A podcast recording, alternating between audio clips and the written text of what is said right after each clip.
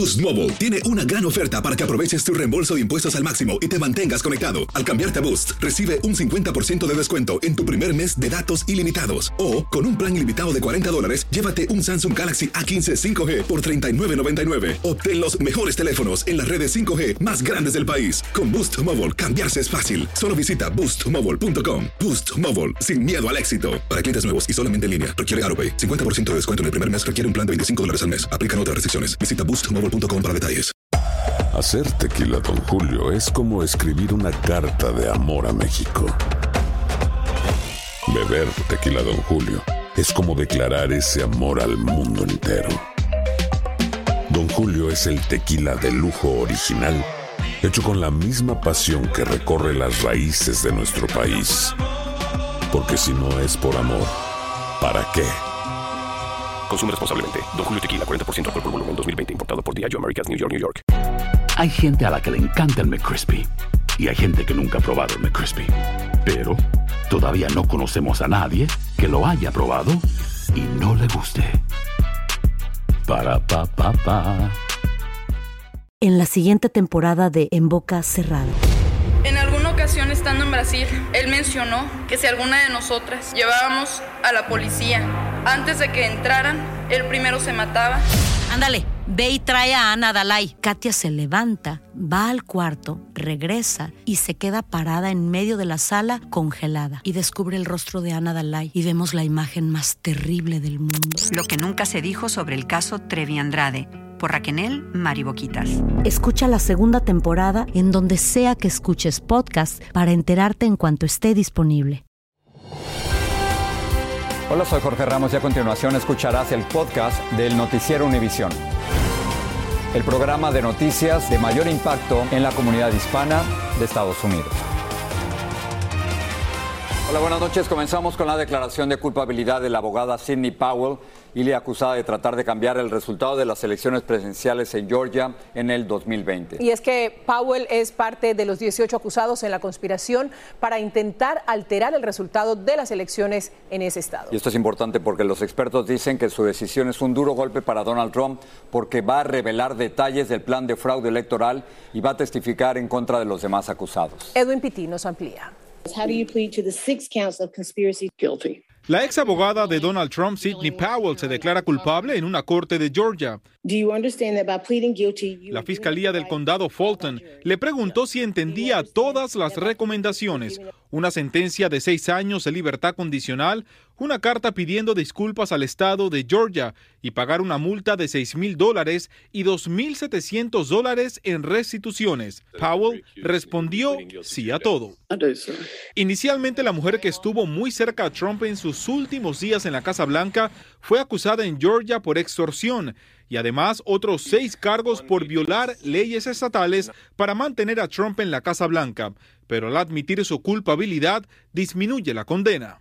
¿Esto qué significa? Que no va a pisar la cárcel a cambio de proveer testimonio y cooperar con la fiscalía en contra de los otros acusados. Y esto incluye al propio expresidente Donald Trump. Expertos no descartan que otro de los 18 acusados en el caso de interferencia electoral en Georgia también logren acuerdos con la fiscalía. Pero ¿será que este caso afecta políticamente a Trump? Por el momento, republicanos en el Congreso no quieren especular y los demócratas piden que haya certeza del castigo. Trump lo tiene que elegir el pueblo o no elegirlo. Eh, vamos a dejar que el sistema electoral americano decida. No hacemos nada con especular personas que conspiraron para anular una elección justa y transparente merecen ser castigadas y van a sufrir todo el peso de la ley y la justicia y lo merecen. En Washington DC, Edwin Pitti. Vamos a cambiar de tema. Después de su visita a Israel, el presidente Biden se prepara para dirigirse al país esta noche en un discurso donde se espera que hable de la guerra entre Israel y Hamas y la de Rusia y Ucrania. Pedro Rojas está en Washington, D.C. con los detalles. Cuéntanos, Pedro, ¿qué se sabe? Así es, en esta noche donde la Casa Blanca se ha iluminado de rosa por el mes de concentración del cáncer, justamente el presidente se prepara a hablar a la nación. El presidente va a pedir al Congreso un paquete de ayuda de 100 mil millones de dólares, pero está dividido en varias cosas. Una de ellas es ayuda a Ucrania. El presidente conversó en la tarde de hoy con el presidente de Ucrania, Volodymyr Zelensky, y le dijo que Estados Unidos va a seguir ayudando a ese país. Así que se va a defender la importancia de seguir defendiendo a Ucrania luego de la agresión rusa. Además, el presidente pedirá ayuda para Israel, sobre todo en materia de defensa y también ayuda humanitaria para Gaza, para las personas que viven en Gaza. Recordemos, Biden ayer anunció que el gobierno logró negociar con los israelitas un pase humanitario y que para mañana ya se espera la entrada de al menos 20 camiones de ayuda humanitaria provenientes de Egipto. Pero todo esto ocurre en medio del calentamiento del escenario armado en la región. Hoy en el Mar Rojo, una embarcación de la Marina estadounidense derribó al menos siete drones y tres misiles que venían de Yemen, presuntamente hacia Israel. Eso significa que el gobierno está comenzando a tener una actitud, una acción mucho más más importante en la región y que además las tropas estadounidenses están en total alerta en la región. Además, el Departamento de Estado hoy emitió una alerta a todos los estadounidenses que están fuera de Estados Unidos, diciéndoles que tienen que tener mucha cautela en los próximos días, porque se espera que grupos terroristas puedan incluso atacar a estadounidenses en cualquier lugar del mundo. En este escenario, Biden va a hablar esta noche a la nación y justamente decir las razones por las que es importante que el Congreso apruebe estos 100 mil millones de dólares. Ahora, se especula que en ese paquete se podría incluir también el tema de la seguridad fronteriza. Y ese mecanismo buscaría justamente persuadir a muchos republicanos que suponen ayudar a Ucrania para tratar de que ellos logren ceder y de esa manera aprobar este presupuesto bastante ambicioso de una manera muchísimo más rápida. Así que definitivamente Biden tiene mucho por trabajar en las próximas horas cuando dé este mensaje a la nación y espera reacciones rápidas, además que el Congreso logre hacer esta aprobación en corto tiempo para que pueda justamente lograrse eh, lo que él considera que es importante en este momento para el mundo. Regreso contigo, Elia. Gracias, Pedro. Y entre tanto, el Departamento de Estado precisamente pidió a los estadounidenses en el extranjero aumentar las precauciones debido a las tensiones internacionales por la guerra en el Medio Oriente. Advierte la posibilidad de más atentados terroristas, manifestaciones o violencia en contra de estadounidenses. La Organización Mundial de la Salud se unió hoy al pedido internacional para que entre de manera inmediata ayuda humanitaria a la franja de Gaza. El secretario general de la ONU, Antonio Guterres, está solicitando un cese al fuego que permita el tránsito de camiones cargados con suministros para ayudar a la población afectada. Pero, como nos informa Pablo Monsalvo desde Jerusalén, los ataques continúan mientras Israel dice que sus tropas verán pronto Gaza desde adentro. Enésimo bombardeo israelí en el sur de la franja de Gaza, hacia donde le pidieron a los palestinos que se desplacen para ponerse a salvo. El espeso humo negro confirma el impacto. El gobierno de Hamas denuncia que en esta vivienda atacada perdieron la vida esta tarde al menos 13 personas de una misma familia, entre ellos varios niños. Mientras, buscan posibles sobrevivientes entre las ruinas. Dormíamos cuando escuchamos el ruido y comenzamos a correr. Vimos restos de personas y cabezas decapitadas. También, en el sur de la franja, se oyó una explosión cerca de un hospital. Algo que trajo los peores temores después de lo ocurrido hace dos días, cuando en circunstancias aún poco claras, un misil causó muertes entre quienes se refugiaban en el estacionamiento de un centro de salud en la ciudad de Gaza. Justamente a este hospital llamado Nasser son constantemente trasladados heridos que deja la lluvia de cohetes israelíes que se produce día y noche. Ya no hay lugar seguro. Están tirando bombas sobre las cabezas de los niños, denuncia este hombre. Y aunque nadie se atreve a anunciar una fecha exacta de cuándo comenzará la temida invasión por tierra, el ministro de Defensa visitó a las tropas desplegadas en la frontera para arengarlas.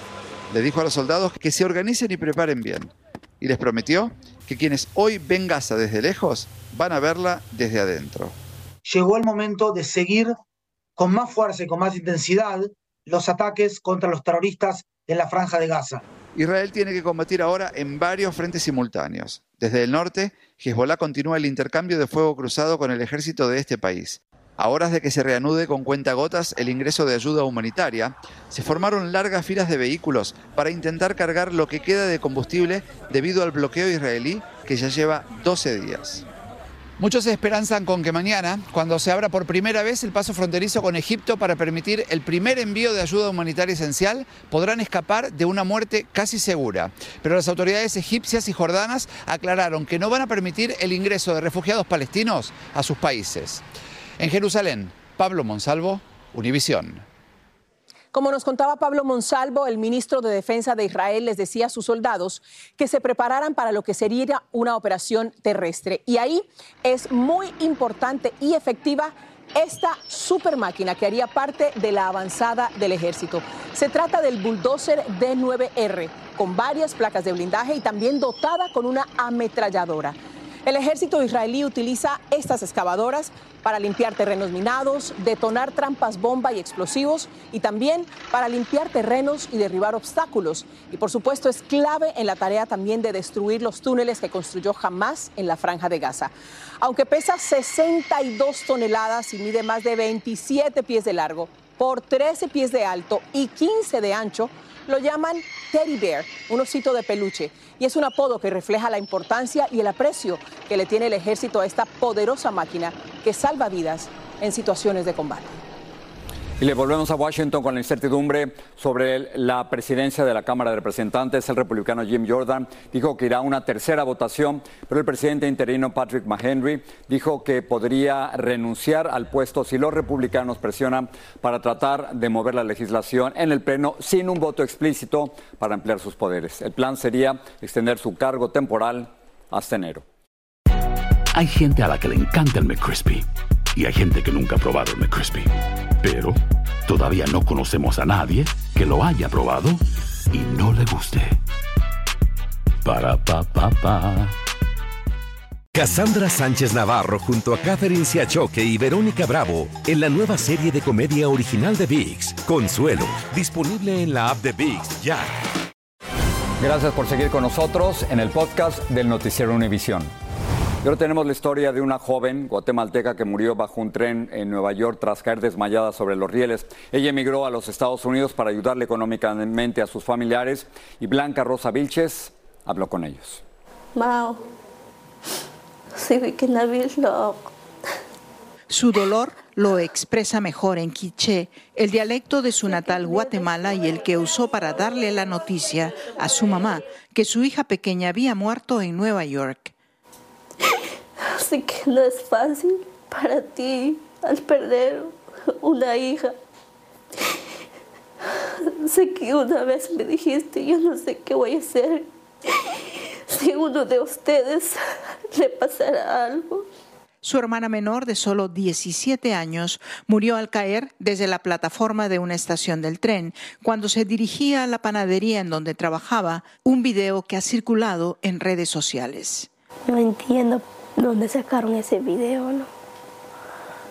Como ayer lo llamamos en la oficina de la policía y nos dijeron que nosotros no tenemos el derecho de ver el video, sino que tiene que ser un abogado. Según la investigación preliminar, se trató de un desmayo, lo que ocasionó la caída. Por su parte, la policía dice que lo que ocurrió con Jessica en esta estación de tren solamente se conocerá con la versión oficial del médico forense. Le empujaron a un empujón o es porque se desmayó, pues yo lamentablemente no puedo acusar a nadie. Una hija que emigró para poder ayudarlos económicamente desde Estados Unidos. Quiero ver su cuerpo aquí en Guatemala. No quiero yo pues que allá se va a quedar. No. No. Ya no llores. Aquí estamos nosotros. Sé que la Jessica ya no va a regresar. Una familia que ahora busca reunir los 10 mil dólares que le costará trasladar los restos de Jessica a Guatemala para su funeral. En Nueva York, Blanca Rosa Vilches, Univisión. Dura situación para Oh, qué duro, ¿no? Muy duro. Cambios en México, donde el presidente Andrés Manuel López Obrador confirmó que el subsecretario de Gobernación Alejandro Encina renunció a su cargo. El funcionario encabezaba una comisión encargada de investigar la desaparición de los 43 normalistas de Ayotzinapa. AMLO dijo que Encinas va a realizar actividades políticas electorales. La audiencia del hombre acusado de matar a tiros al rapero Tupac Shakur en 1996 fue aplazada hasta el 2 de noviembre en Nevada. Dwayne Davis se enfrenta a un cargo de asesinato, pero se espera que se declare no culpable. El juez concedió la prórroga para que el acusado pueda preparar su caso. La Fiscalía General de Estados Unidos asestó un golpe a la discriminación. El fiscal Mary Garland anunció un acuerdo con el Amherst Bank por el cual deberá aportar 9 millones de dólares tras ser encontrado culpable de discriminar en la aprobación de créditos a ciudadanos hispanos o afroamericanos en Jacksonville, en la Florida. Luis Mejid tiene más detalles. Para cumplir el sueño de la casa propia, Flor Lefman y su creciente familia tienen primero que conseguir un préstamo. Lo que me preocupa es decir, los intereses que están bien altos ahorita y todo pues este que se ha puesto bien caro. Con intereses superiores al 8% financiar es caro y en algunos casos en vecindarios poco atractivos donde quieren comprar muchos hispanos, conseguir un préstamo es todavía más costoso y a veces imposible. En inglés la práctica se conoce como redlining, áreas generalmente pobres donde viven minorías, zonas en las que algunos bancos prefieren no prestar. Redlining occurs when lenders deny or discourage applications Hoy en Jacksonville, Florida, el fiscal de la nación recordó que redlining es ilegal y anunció que el gobierno usará 107 millones recuperados en multas a bancos para ayudar a las comunidades afectadas. Nadie cree que 107 millones de dólares sean suficientes para enfrentar un problema que lleva ya años en todo el país. Pero el Departamento de Justicia quiere enviar un mensaje de que la práctica no va a ser tolerada. En estos momentos hay docenas de investigaciones federales en toda la nación. Redlining sigue con nosotros y está impactando a las personas de color más. Álvaro Sánchez dice que algunos bancos usan sofisticados algoritmos para discriminar. Eso está mal y no es legal. Ah, es un sistema discriminatorio entonces, ese tipo de práctica es algo que el gobierno ah, tiene que rectificar y usualmente lo hace. En los últimos dos años, el gobierno ha llevado a 10 bancos a la corte. Todo indica que no van a ser los últimos. En San Francisco, Luis Mejía, Univisión. El precio medio de un galón de gasolina regular ha bajado 8 centavos desde la semana pasada. El valor del petróleo se mantiene estable a pesar de la guerra en el Medio Oriente. Sin embargo, si la guerra se extiende, los precios van a aumentar. La economía sigue dando buenas señales. El número de solicitudes de ayuda por desempleo fue inferior al que se anticipaba para la semana que terminó el 14 de octubre. Hubo 198 mil solicitudes iniciales, unas 13 mil menos que la semana anterior. En el 2019, las solicitudes de ayuda por desempleo eran un promedio de 200 mil semanales. Las altas tasas de interés están golpeando el mercado de bienes raíces en los Estados Unidos. Por ejemplo, la venta de casas cayó en un 2% de agosto a septiembre. El actor Rocky Young falleció a principios de este mes a los 83 años de edad, así lo informó su hija. El actor seguramente ustedes lo recuerdan por su papel en la película Rocky, donde interpretaba a un buen amigo del protagonista, Sylvester Stallone. Consumir carne roja estaría relacionado con el desarrollo de diabetes tipo 2. Esto lo sugiere un reciente estudio de Harvard en el que participaron más de 200 mil personas durante 13 años. La investigación descubrió que quienes cambiaban la carne roja en una comida por frutos secos o verduras reducían en un 30% el riesgo de padecer esa condición. Y esto está muy bueno, porque si usted aguanta el chile muy picante, esto le va a gustar. El llamado Pepper X se ha convertido en el chile más picante del mundo según el libro de récords de Guinness. Bueno, ese Pepper X es tres veces más picante que el Carolina Reaper, que tuvo el récord durante varios años. Y en relación al jalapeño, que es uno de los más comunes, Pepper X es unas 300 veces más picante. Dulce Castellanos nos explica. Busca mucho el ghost pepper y el escorpión también. Los aficionados de lo picante ya tienen un nuevo chile que los pondrá a sudar. El Pepper X ahora tiene el récord Guinness por ser el chile más picante del mundo. Y ni su creador, Ed Curry, se salvó de su furia. I was feeling the heat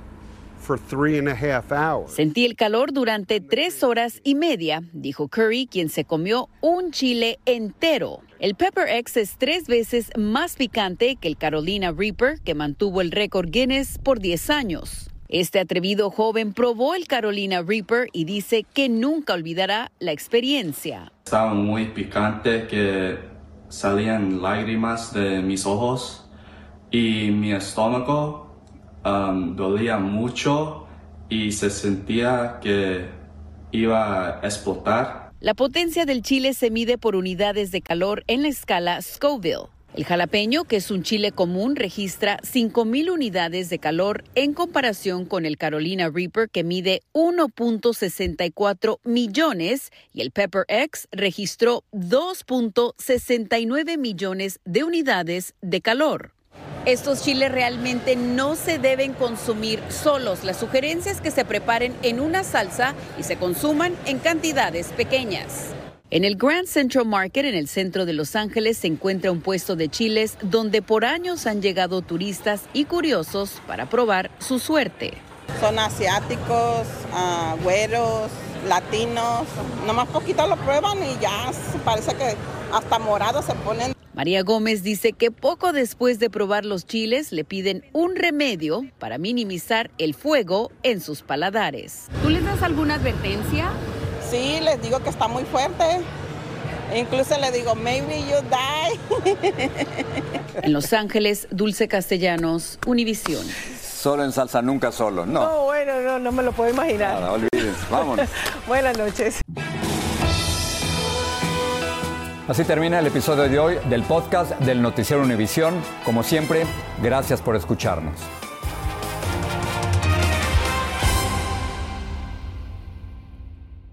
en la siguiente temporada de En Boca Cerrada. Y hoy se dio a conocer que son más de 15 las chicas o las niñas y que viajan de un lado al otro con Sergio y con Gloria Trevi. Déjame llevarlo a un hospital, por favor. Creo que es lo mejor que puedo hacer. En las condiciones en las que Sergio lo obligaba a vivir, no hubiera soportado el siguiente invierno en España. Lo que nunca se dijo sobre el caso Trevi Andrade, por Raquel Mariboquitas. Escucha la segunda temporada en donde sea que escuches podcast para enterarte en cuanto esté disponible. Cassandra Sánchez Navarro junto a Catherine Siachoque y Verónica Bravo en la nueva serie de comedia original de VIX, Consuelo, disponible en la app de VIX ya.